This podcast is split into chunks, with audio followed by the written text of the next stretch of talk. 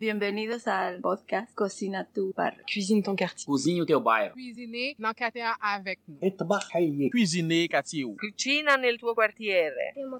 Cuisine ton quartier. Ici Annie Roy de Hatsa quand l'art passe à l'action. Premièrement à Montréal, puis dans plusieurs communautés francophones du Canada, je suis allée à la rencontre des personnes immigrantes qui ont appris le français ou qui veulent continuer de vivre en français. J'ai parlé à ceux et celles qui les aident à s'installer et aux artistes qui s'en inspirent pour livrer une parole essentielle à notre connaissance mutuelle.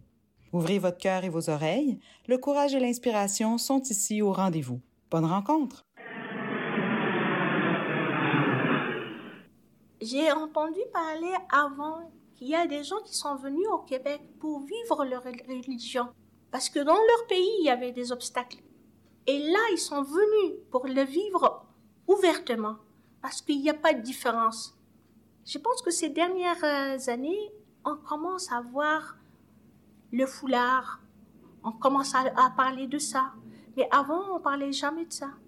Est-ce que parce qu'il y a eu une grande immigration du Maghreb Est-ce qu'à cause de ça, qu'on voit plus les, les gens qui portent le foulard? Pourquoi? Mais avant, on parlait pas. C'est pour ça que je vous dis que avant, les gens venaient ici pour vivre pleinement leur religion, sans obstacle. À un certain moment, le, le foulard, il a été ciblé. Pour le moment, moi, je, l'ai- vécu vraiment bien. J'ai pas eu de problème. Des fois, lorsque la personne, elle vous connaît pas, c'est pour ça elle fait, elle fait des barrières. Elle dit, elle n'arrive pas à approcher la- l'autre personne. Mais une fois qu'on est en contact, là, c'est autre. Bonjour, je m'appelle euh, Baya Bouchib. Bienvenue dans le parcours Balado Cuisine, ton quartier à Anjou. Je suis arrivée à Québec depuis 2012, depuis juin 2012. Je suis la dernière de ma famille à être arrivée euh, à Québec. J'ai deux frères et une sœur qui sont arrivés avant moi. Donc, euh, lorsque je suis arrivée à Québec, euh, c'était comme des vacances pour moi. C'était de retrouver ma famille parce que je me disais, dans mon pays natal, j'étais l'immigrante, malgré qu'il y avait la grande famille. Mais mes frères et ma sœur étaient loin de moi. Je me sentais immigrante. En arrivant ici, j'ai retrouvé les miens et je me disais que j'étais en vacances. Mais après un certain moment, euh, la réalité, elle était là. Non. On est dans un nouveau pays. C'est complètement différent. J'étais universitaire. J'ai pas travaillé. J'ai eu mon, mon diplôme, mais je me suis consacrée complètement à ma famille. Et à un moment donné, on aimerait, on dit, on aimerait avoir un avenir encore meilleur pour nos enfants. J'aimerais avoir pour eux un diplôme où il sera reconnu encore plus partout où ils seront.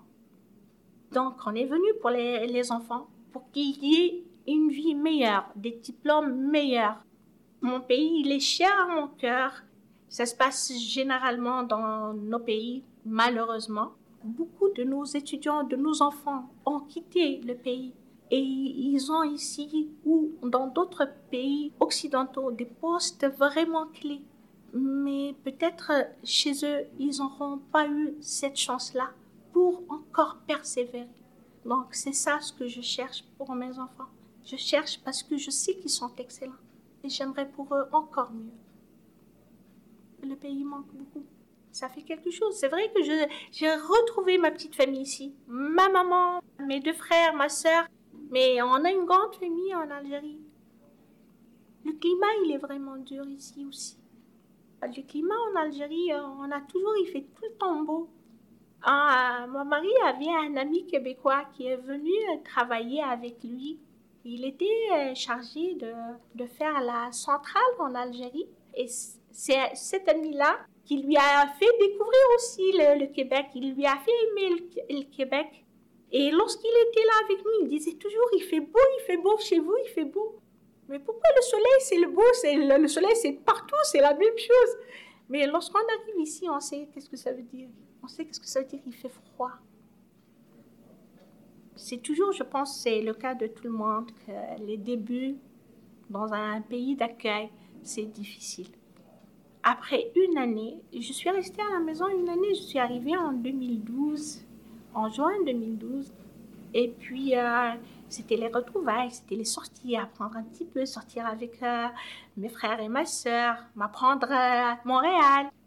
Et à un moment donné, tout le monde travaillait, donc je me retrouvais toute seule. Donc, euh, et il y avait le journal Flambeau qui venait avec le circulaire. Et j'ai trouvé une petite annonce sur le journal pour la francisation. Je me disais, pourquoi pas? Là, c'est vrai qu'on a le français dans notre pays, mais, mais on va améliorer. Donc, euh, lorsque j'ai fait mon test de français, c'était dans un niveau avancé. J'ai pris une session. Et en même temps, j'ai trouvé une autre annonce sur le journal. Vu qu'on était arrivé dans le depuis une année, mon mari, il avait un bon poste dans notre pays natal. Ne voulait pas faire n'importe quoi. Il voulait vraiment faire son travail. Donc, on, a, on est passé par une petite euh, période difficile. On est passé par euh, l'aide sociale. Et cette formation recrutait les gens qui sont dans cette situation-là. C'est comme ça que j'ai commencé avec un, programme avec le Carrefour Solidarité en joue. Et puis après ça, donc euh, là, ça, ça allait mieux. Mon mari travaillait, mes enfants, ils ne sont pas, même pas passés par l'école, la, la classe d'accueil, vu qu'ils ont la langue.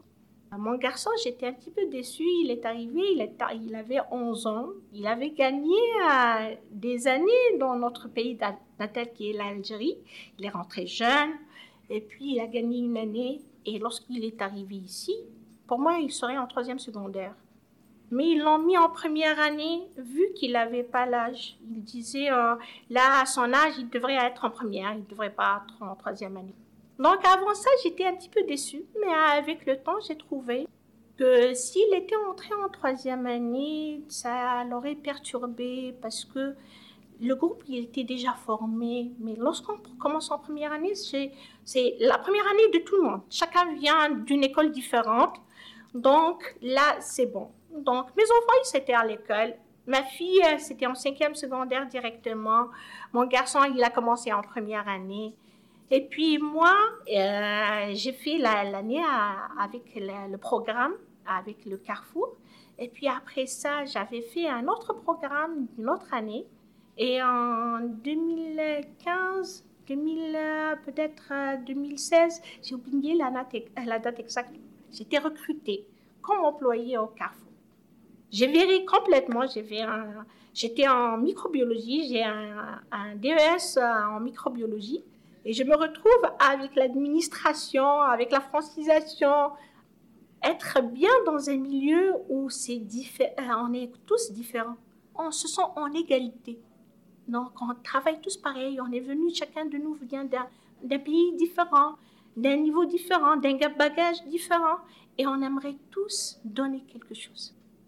J'ai fait un bon parcours avec eux, mais euh, j'ai quitté pour voir est-ce que je serais capable pouvoir travailler ailleurs. C'est pour ça que j'ai quitté. En travaillant, j'ai pas eu le temps de euh, me consacrer pour trouver un travail différent, pour faire une recherche d'emploi, pour faire une formation en plus.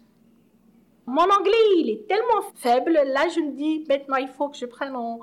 Parce que malgré qu'on est dans une province où c'est le français qui est demandé, mais pour un travail, on demande toujours d'être bilingue c'est vraiment difficile. Donc, on a la langue, oui, la langue est liée, mais on demande aussi l'anglais. Je me dis, peut-être c'est une période pour moi de travailler mon anglais, de faire peut-être euh, un petit cours de plus. J'ai passé par une période de stress.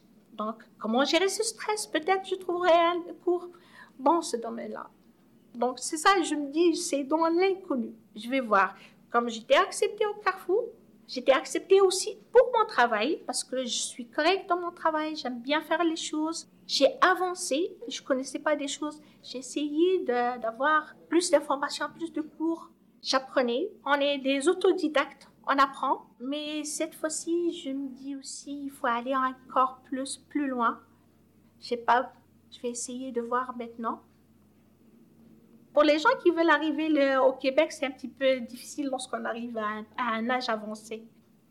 Je me dis, lorsqu'on est jeune, on s'adapte plus facilement que lorsqu'on est plus âgé. Donc, euh, je dirais pour les gens qui aimeraient venir au Québec, Il n'y a pas meilleur que d'arriver encore plus jeune, que d'arriver à 45 ans, 50 ans.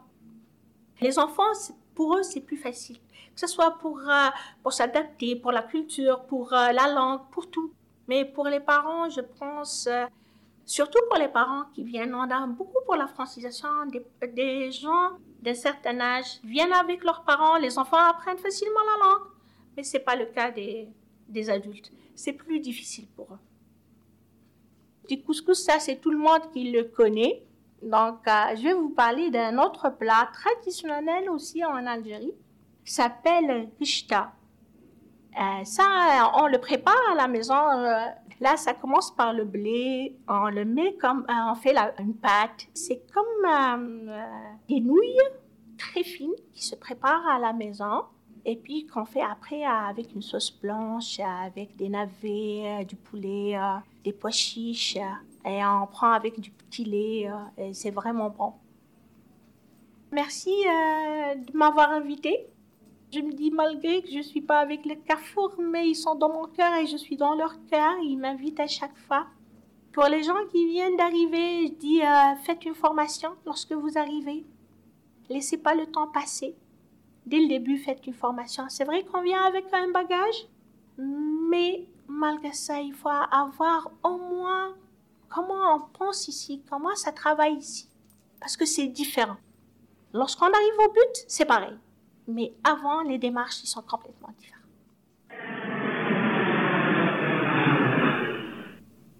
Avec mes jeunes, avec le temps, j'ai vraiment développé une complicité. Tu sais, cette idée de, chef de chorale avec les choristes. Moi, je traite vraiment mes jeunes comme, comme moi, j'ai fait la chorale. J'ai fait, j'ai fait beaucoup de chœurs, euh, non seulement à l'université, mais aussi j'ai fait des, des chœurs amateurs. Puis, je suis quelqu'un qui, est quand même protocolaire. Tu sais, pour les spectacles, je les ai habillés comme, comme, comme j'étais à la chorale, donc en noir et en blanc. Je leur ai préparé des cartables avec les, les, les musiques. Fait que même si tu viens de mieux défavoriser ou quoi que ce soit, ça t'empêche pas d'avoir une certaine crédibilité, ça rend ça plus professionnel, ça leur donne une expérience de spectacle, euh, puis ils en sortent fiers, tu sais, ils sont tous habillés de la même façon, tout ça, donc il n'y a pas de, de jugement sur comment tu es habillé ou quoi que ce soit, puis euh, on est une équipe, on est ensemble.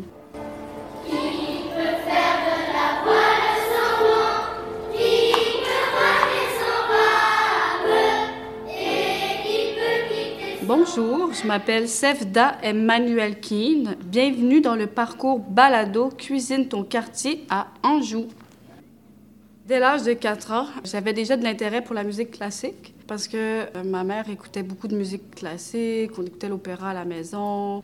Donc j'ai été initiée très jeune euh, au monde de la musique, que ce soit de la musique classique, de l'opéra, de la chanson française, de la musique du monde, de la musique jazz, un peu de, tout.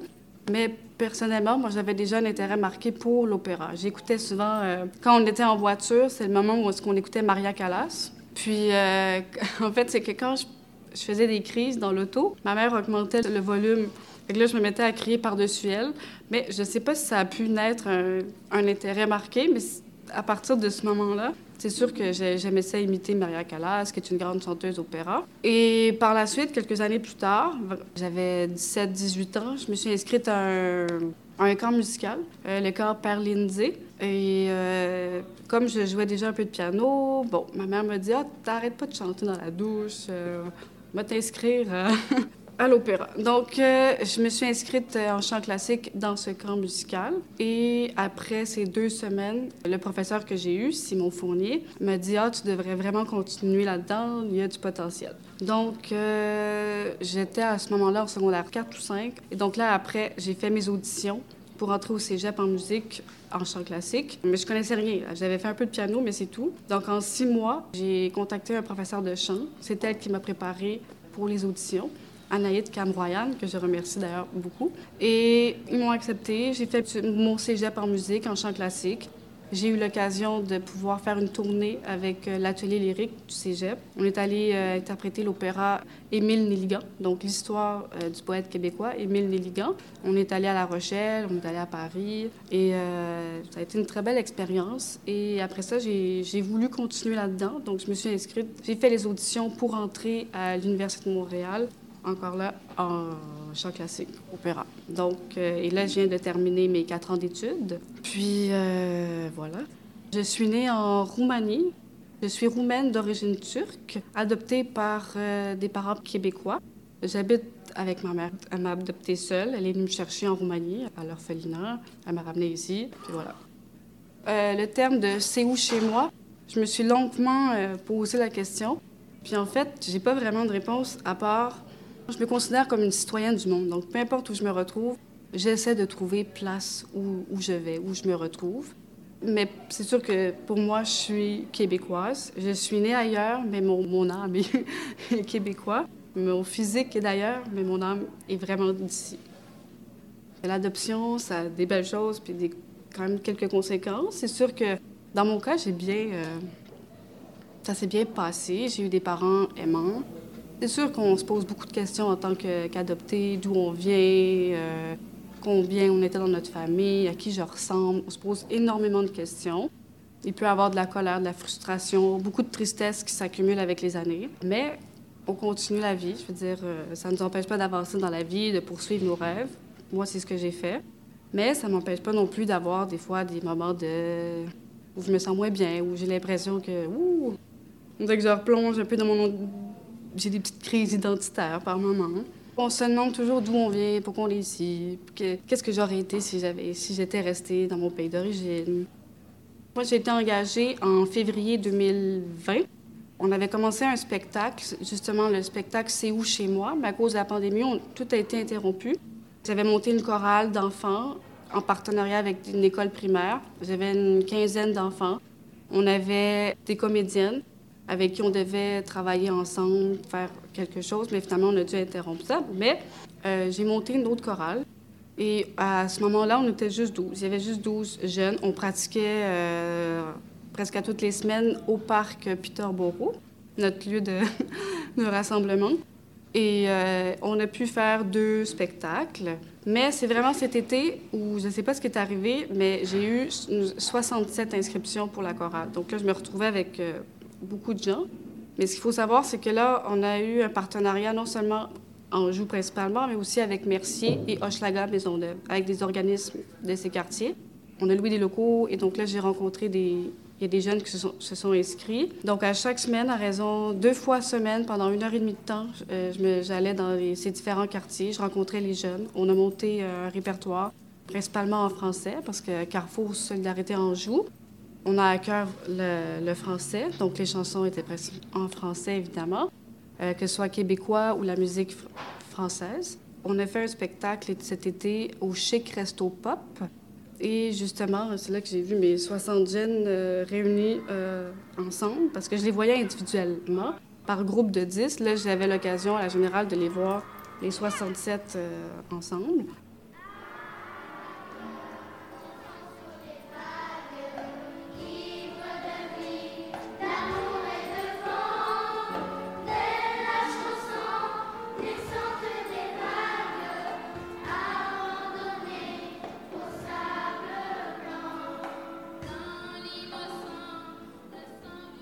Donc, euh, ça a été un très beau succès, je crois, hum, de réunir ces jeunes-là.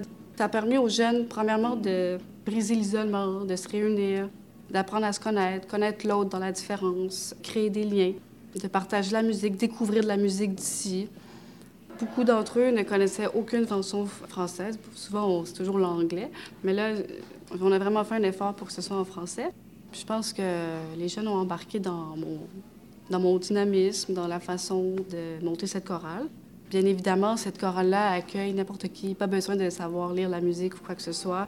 C'est aussi un lieu de rassemblement, tout simplement, où on se rassemble, où on partage des émotions ensemble. On fait un peu de théâtre, on fait de l'improvisation, on apprend, on regarde les textes, euh, on fait de l'interprétation, on fait de la danse, on bouge. On utilise beaucoup le corps pour s'exprimer. Donc, c'est comme ça que mes ateliers euh, se procèdent. J'ai des jeunes entre 7 et maintenant 16 ans. Puis, euh, de manière générale, ce que je remarquais, c'est que les jeunes entre eux, ils n'ont pas de difficulté à se présenter, à se parler, à... Ils, ils se rencontrent. Salut, comment je m'appelle? Je m'appelle ci, je m'appelle ça. OK, veux-tu jouer avec moi? Ça a été pas mal ça. Euh, moi, en ce moment, là, ma chanson de l'heure, que je travaille justement avec la chorale, c'est euh, Prendre un enfant par la main, d'Yves Duteil. Donc, on va chanter euh, des chansons québécoises, des chansons françaises, donc du Claude Dubois, du Yves Duteil, René Simard, Ariane Moffat, euh, Ensemble sensible. Je sais que tous les jeunes adorent ça, c'est la chanson de l'heure. Non seulement on, on- se rassemble, on est là pour mieux vivre ensemble, mais aussi ils apprennent le français. La majorité d'entre eux parlent déjà bien français, mais je pense qu'ils améliorent le français, leur, euh, le langage parlé, la locution exactement. Cette idée d'interpréter les textes, de savoir qu'est-ce qu'on lit, qu'est-ce que ça veut dire. Puis ça, ça change toute la façon d'interpréter une chanson. Moi, dans mes cours de, chant classique, première chose qu'on fait avant même de chanter, ben, c'est de, on étudie nos textes, on, analyse qu'est-ce que ça veut dire, pourquoi à ce moment-là il y a un point d'exclamation, pourquoi euh, à ce moment-là, mettons avec la musique, pourquoi c'est en mineur. Il faut comprendre ce qui se passe non seulement musicalement, mais aussi au niveau du texte, c'est très important parce qu'on veut, c'est livrer un message à celui qui vient nous écouter.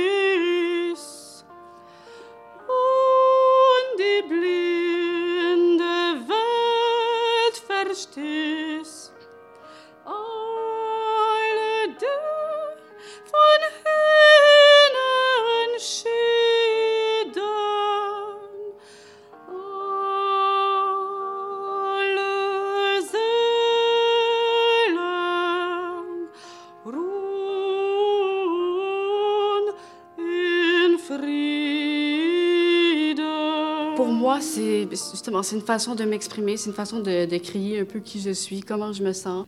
Ça m'a sauvée d'une certaine façon de découvrir le chant. Ça m'a permis de dire certaines pensées que j'ai que j'arrive pas nécessairement à exprimer, mais que je l'exprime dans la musique, euh, dans les émotions, la colère, la tristesse, la frustration, le désespoir, la joie, l'amour, tout ce que je peux ressentir. C'est vraiment dans la musique, dans le chant que, que je le transmets. Puis j'essaie vraiment que le public puisse recevoir ce que je, ce que je leur donne, en fait. Puis j'ai à cœur aussi le mouvement. Le, le chant, c'est c'est vrai que d'une certaine façon, c'est statique, mais ce que je fais avec les jeunes, c'est que je les essaie de les faire danser aussi euh, euh, sur différentes musiques, que ce soit du pop, du classique, du jazz, n'importe quoi, musique du monde. Des fois, je leur demande, OK, on va aller chacun de notre bar, puis là, j'aimerais vous regarder, juste, je vais faire jouer une musique, puis là, montrez-moi ce que vous pouvez faire. Puis j'ai vu des choses tellement euh, qui- j'ai l'impression, on le voit, là, ils sentent ce qu'ils écoutent, puis ils font des gestes très artistiques, ah, c'est magnifique. Euh, je chante, mais j'ai commencé par le piano d'abord. Et le piano, pour moi, euh, je vous dirais, je pense même c'est peut-être mon meilleur ami. Parce que peu importe comment je me sens, quand je m'en vais jouer sur le piano, ça me libère aussi. Merci de nous écouter. Et euh, j'inviterais vraiment n'importe qui, peu importe euh, l'âge. euh, J'invite tout le monde à venir se rassembler, se joindre euh, au Carrefour Solidarité Anjou pour toutes les activités qu'on offre. Et je vais parler pour la mienne, pour la chorale. C'est euh, quelque chose qui fait du bien chez les gens, chez les jeunes, chez les enfants, les adultes. C'est un moment où on se rassemble, où on vit, euh, on partage une passion commune qui est la, qui est la musique.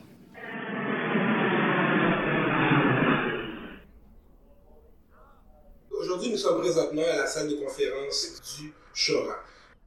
Mon repas préféré, mais plus mon aliment préféré, ça serait des crevettes. Moi, mon repas préféré, je suis très asiatique. Donc, moi, c'est le riz frit euh, aux crevettes avec le, le général Tao. Bonjour, je m'appelle Jordana La Rochelle.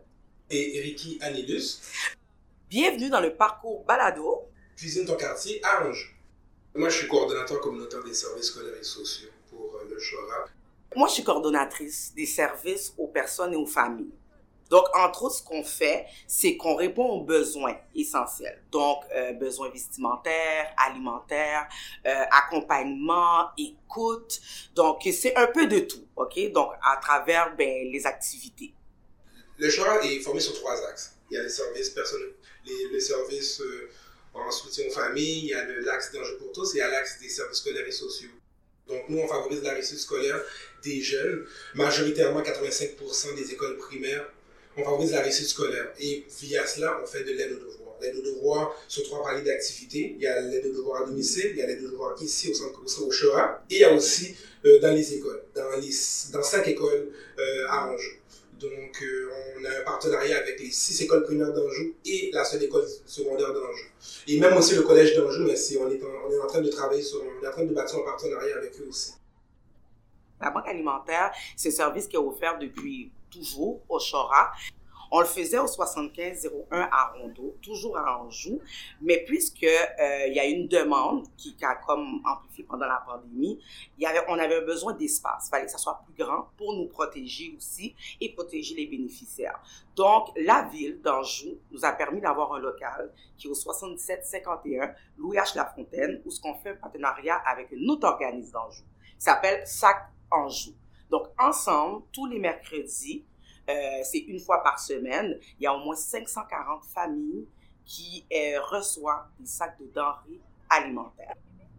Donc, les 540 familles dont ben, je donne la part sont des familles qui résident majoritairement, mais ben, qui résident à Anjou, qui profitent de la banque alimentaire. Donc, euh, le processus est que le, le, le résident d'Anjou vient remplir un formulaire d'inscription. Donc, on, on, pose des questions spécifiques pour voir la nécessité du besoin de, de, de, du résident. Et je pense que ce qui est, très, ce qui est important de comprendre, c'est qu'on favorise l'autonomie. Donc, euh, la vente qui est dans la banque alimentaire, c'est pour une durée de 6 à 12 mois. Après les 12 mois, on, veut, on recommande fortement que la personne puisse avoir des balises pour pouvoir se nourrir par elle-même, avoir un emploi. Donc, euh, on ne veut pas que ça crée un précédent, que ça, ça s'allonge dans 12, 13, 14, 15, 16 mois. On veut favoriser l'autonomie. Donc, c'est un dépannage alimentaire. Mais la clientèle est très ethnique. La forte communauté que nous avons, ce sont les Haïtiens, les Maghrébins, euh, Africains et euh, hispanophones. Je l'ai vraiment donné dans l'ordre.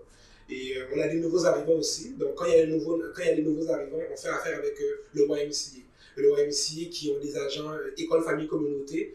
Et on travaille beaucoup avec l'AIM aussi, qui, est un, qui, sont en partenariat aussi avec le YMCA, où ce que dès qu'il y a dès qu'il y a un nouveau arrivant dans les écoles, on reçoit un appel pour savoir s'il y a un besoin, euh, soit on est capable d'offrir un besoin tant alimentaire qu'au niveau académique aussi.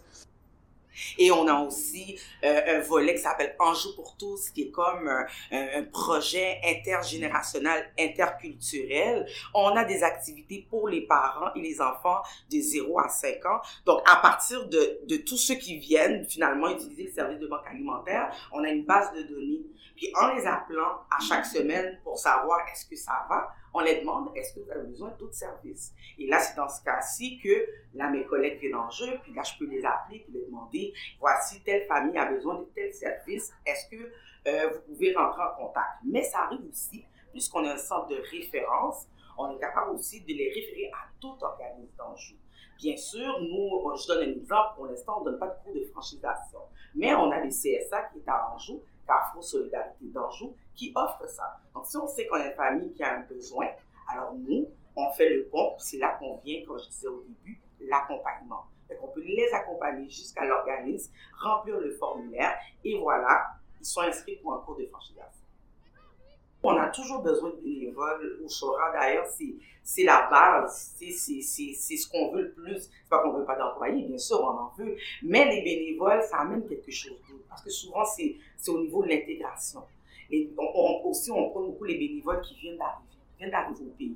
Des fois, ils n'ont pas nécessairement euh, un permis de travail, on va dire, ou les papiers pour aller au travail. Mais de venir ici de faire du bénévolat, ça les amène une certaine expérience. Et on le sait, plus on met de bénévolat dans notre, dans notre CV, mieux ça apparaît. Donc, nous, on prône ça, puis on peut le faire dans tous les axes. Que ça soit avec mon collègue euh, Ricky, que ça soit avec mon autre collègue Greenly aussi au niveau des jeunes, parce qu'on accepte de tous les âges. J'ai des personnes aînées qui viennent faire du bénévolat à la banque alimentaire de 72 ans, 75 ans. Donc, on, veut ça, puis. Il y a le côté d'intégration aussi, mais il y a le côté social aussi. Il y a des gens qui en ont juste besoin et on a pu le voir pendant la pandémie. Il y a des gens qui se sont retrouvés seuls, puis de venir avec nous, de jaser, de, se, de, de redonner au suivant aussi, ça, ça nous valorise en tant que personne. Quand on parle d'éducation, on parle que les, quand ils arrivent ici, ils sont éduqués, ils savent parler français. Donc, Mhm. il nous permet d'être une courroie de transmission avec les écoles parce qu'on les invite pour traduire, par exemple. Lorsque, par exemple, on a un plan d'intervention dans les écoles, on a une bénévole traductrice qui vient traduire autant en espagnol, autant. euh, autant. Euh, En anglais, en la- créole. en anglais, en créole. Donc, c'est valorisant pour ces gens-là. C'est là qu'ils vont chercher la valorisation, puis ils aident, le, ils aident un prochain. Et le succès du Chora passe par les bénévoles. Oui. Honnêtement. Euh, c'est très différent pour moi le, euh, le poste que j'ai au Chora parce que j'ai travaillé pendant sept ans, mais c'était dans un foyer groupe avec des adolescents qui ont été signalés par la DPJ, donc des motifs de compromission, abus, négligence, hein, on en passe, on en passe. Donc des ados de 12 à 17. J'ai fait aussi un petit, euh, un petit parcours vite vite au YMCA, donc j'étais coordonnatrice, puis ça restait encore dans le même volet avec des adolescents. Puis euh, finalement, quand j'ai quitté et je suis venue ici, c'est vraiment le côté d'aider les gens issus de l'immigration.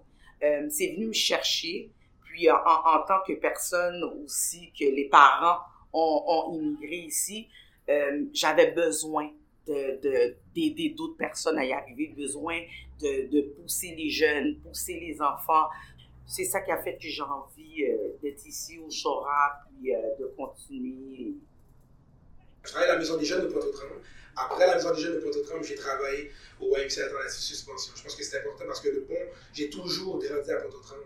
Et je pense que le défi venait de, du fait que je voulais explorer un autre quartier, de un, et de deux, d'aller en profondeur. Lorsque tu travailles dans, dans les écoles, en, dans, la suspension, c'est- pas pareil. Lorsqu'au Chora, tu es capable d'aller à domicile pour faire des devoirs. Tu es capable de de- de- de- d'aider les parents, de leur donner des outils, autant au niveau académique, des, des conseils, d'aller voir d'autres organismes lorsque le mandat, le mandat d'aide au devoir déborde. Donc, euh, je pense que ça, vient de là, puis je pense que je suis capable de voir les bienfaits que l'aide au devoir offre aux familles. Donc, euh, d'où vient le, fait que je suis ici présentement. une histoire coup de cœur, ben, il y a tellement d'histoires que c'est difficile de choisir un, euh, coup de cœur. Euh, je, moi, comment que je vois la chose, quand c'est difficile, je pense à toutes les familles qui euh, prennent le temps de me remercier, euh, de m'appeler, de me dire, écoute, vous savez pas, juste hier, en tout cas, il y a une famille, quand j'ai appelé, parce qu'on va avoir une distribution euh, de cadeaux pour les enfants. Euh, ça arrive sous peu, au mois de décembre. Donc, il y a une madame qui a dit, vous savez pas ce que vous faites pour notre famille. Merci à tout le monde. Merci à tout le monde Chora. Ça, ça fait chaud au cœur. Puis aussi, quand elle a nommé ça, ben, mon fils était à côté de moi aussi. Parce que c'était en soirée. Tu sais, il est content puis il est fier de voir que sa mère aide d'autres personnes. Fait que ça, c'est, que les belles histoires des autres amènent des belles histoires chez moi. Écoute, on a une famille mexicaine euh, à Anjou dont euh, la madame a vécu de la violence, elle a vécu beaucoup de, péripéties. Donc, elle est arrivée ici avec, en, période de crise, donc euh, comme on peut dire réfugiée. Donc, écoute, maintenant, au, moment où on se parle, ses trois enfants excellent à l'école et elle est capable de jongler avec deux emplois pour, pour, pour, avoir. Et je pense même qu'elle utilise de moins en moins la banque alimentaire et c'est ce qu'on favorise au Chora. Donc, pour moi, c'est une histoire coup de cœur qu'ils ont accepté les services qu'on leur, a offerts au Chora et ils en ont bénéficié à bon escient. ce qu'on prône beaucoup, c'est euh, la communication. Donc, les gens qui viennent nous voir, on les demande d'aller parler au souvent. Si vous avez une personne, vous connaissez quelqu'un qui vient d'arriver, qui connaît pas nécessairement les services, allez lui dire, voici qu'est-ce que le Chora a fait pour moi. Puis, en faisant du bouche à oreille comme ça, c'est comme ça qu'on est capable de desservir au moins euh, le nombre des personnes. Je vous dis, exemple, à la banque alimentaire, qui est environ le même nombre aussi, peut-être un moins, au niveau des services, parce que sinon, euh, on déborderait tout le temps. Mais c'est ce qu'on prône. On dit aux gens, vous aidez, on vous aide, vous, vous allez aider aussi les autres. C'est une grande famille. Dans tous les quartiers, il y a une concertation. Je Mhm. pense que dans les rencontres de concertation, on a la chance de promouvoir qu'est-ce que le Chora offre Oui. et de bouche à oreille. Je pense que chaque organisme est capable de faire, euh, ont la capacité de, de, de référer. Donc, euh, la communication aussi va bien parler. Ben, merci à tous pour votre écoute. Euh, J'ai un souhait. J'aimerais que euh, le gouvernement prenne plus en considération les organismes communautaires parce que les gens qui travaillent dans les organismes militaires travaillent très fort, euh, redonnent beaucoup de leur temps, plus qu'il faudrait. Donc, on travaille toujours plus que l'heure, les heures demandées et euh, le temps plein demandé. Et aussi, les bénéficiaires, ben, ils ont besoin. Ils ont besoin de nous, ils ont besoin encore plus de choses. Donc, c'est ça mon souhait, que le gouvernement nous prenne en considération. Merci à tous pour votre écoute. Soyez toujours un appétit d'apprendre. Parce que quand, quand tu apprends, ça te permet d'être une meilleure version de toi-même. Et soyez toujours un appétit d'apprendre dans tout ce que vous allez toucher dans vos, dans, dans vos vies.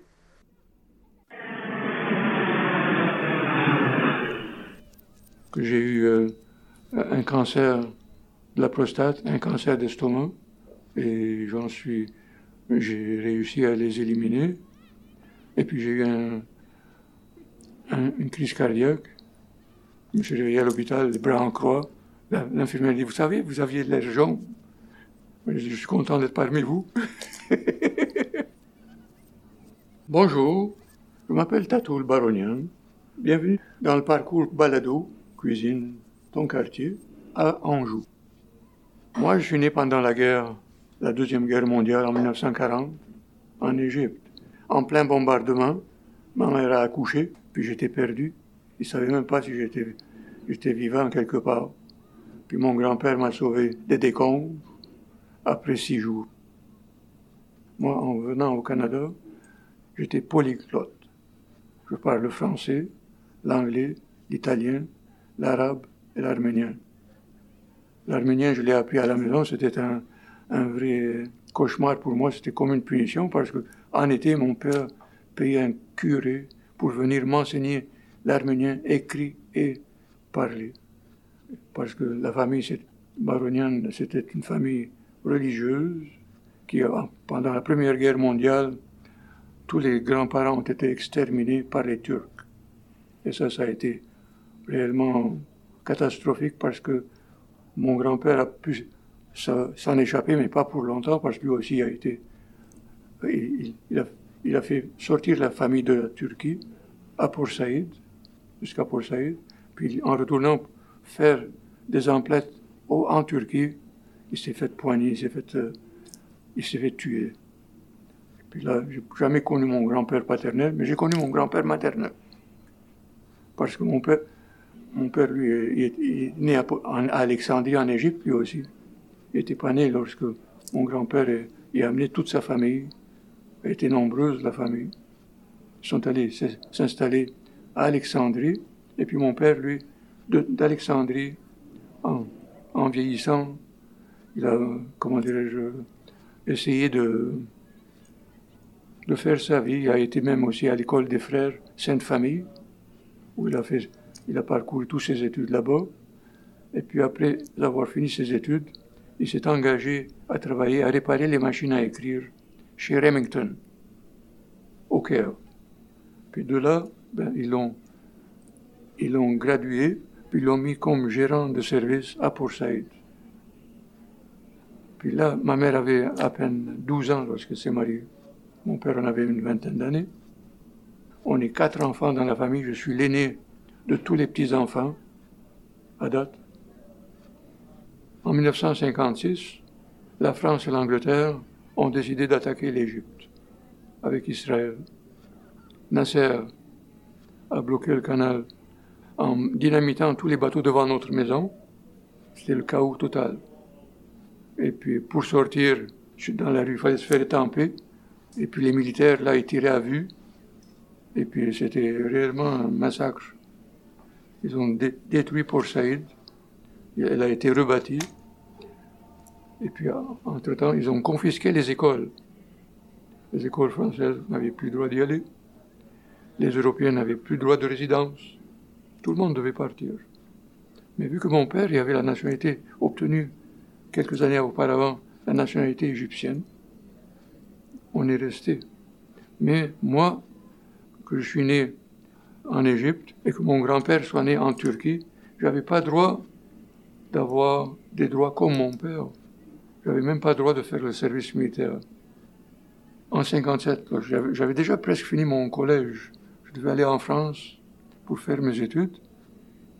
Ma grand-mère a commencé à crier, à pleurer, elle dit, tu t'en vas en France on va plus te voir.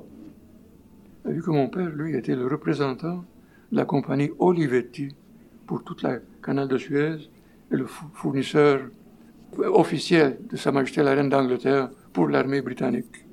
Alors, euh, je me suis tourné vers mon père et dit Qu'est-ce que tu fais? Me trouves-tu une école où aller? Il dit Oui, je t'envoie en Italie.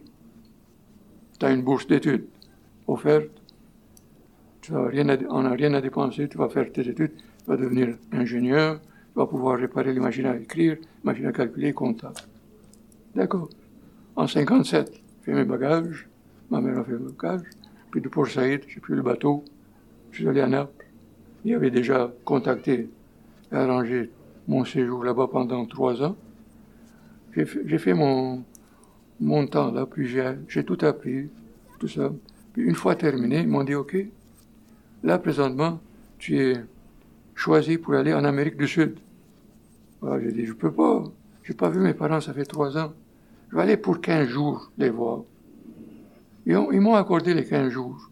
Mais les 15 jours sont devenus 4 ans. Perdu mon poste à Bogota. Je leur ai écrit que je suis prêt. Ils m'ont dit, ils ont une place à Montréal. Correct.